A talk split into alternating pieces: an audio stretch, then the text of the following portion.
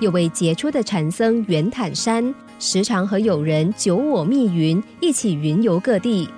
有一年夏天，他们两个人慢行到东海地带，遇见一位漂亮的妙龄小姐站在河边发愁。这位小姐正因为大雨使得河水高涨，没有办法涉渡过去，而不知如何是好。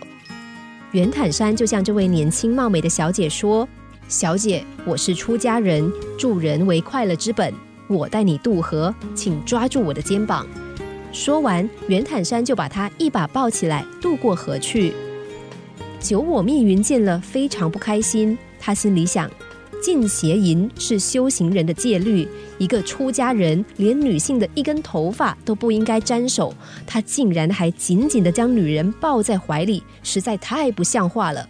于是他便生气的一个人悄悄走了。袁坦山帮助女子渡河之后，急忙追了三里路，总算是赶上了九我密云。他十分不解地问：“你把我一个人抛下先走，究竟是为什么呢？”九我密云气呼呼地说：“你真不像话，也不想想自己是什么身份，竟然把年轻女子紧抱在身上，成何体统？”袁坦山听了他的责备，大感意外。哈！我早就把那件事忘得一干二净了，你怎么还记在脑子里？未免太好色了吧！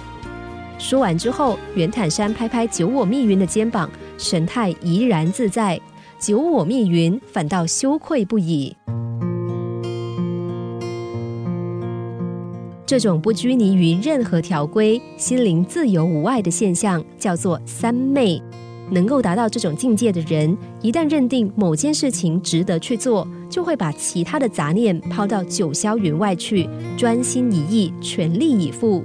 这种情况就像一流的艺术家全神贯注创作的时候，灵魂和作品融为一体，进入浑然忘我的境界，心里面毫无借此博取名利的杂念。古罗马修辞学家说。如果你全心全意投入工作，那么任何干扰眼睛、耳朵的事都不会触及你的心神。当我们专注进行某一件事的时候，一时不会受到任何时空阻碍，直到大功告成之后，才又恍然于自己的存在。相信这种经验，偶尔也曾经发生在你的日常生活里。假如我们能够把工作视为娱乐，到达三昧的境地。那么人生就更加的多姿多彩了。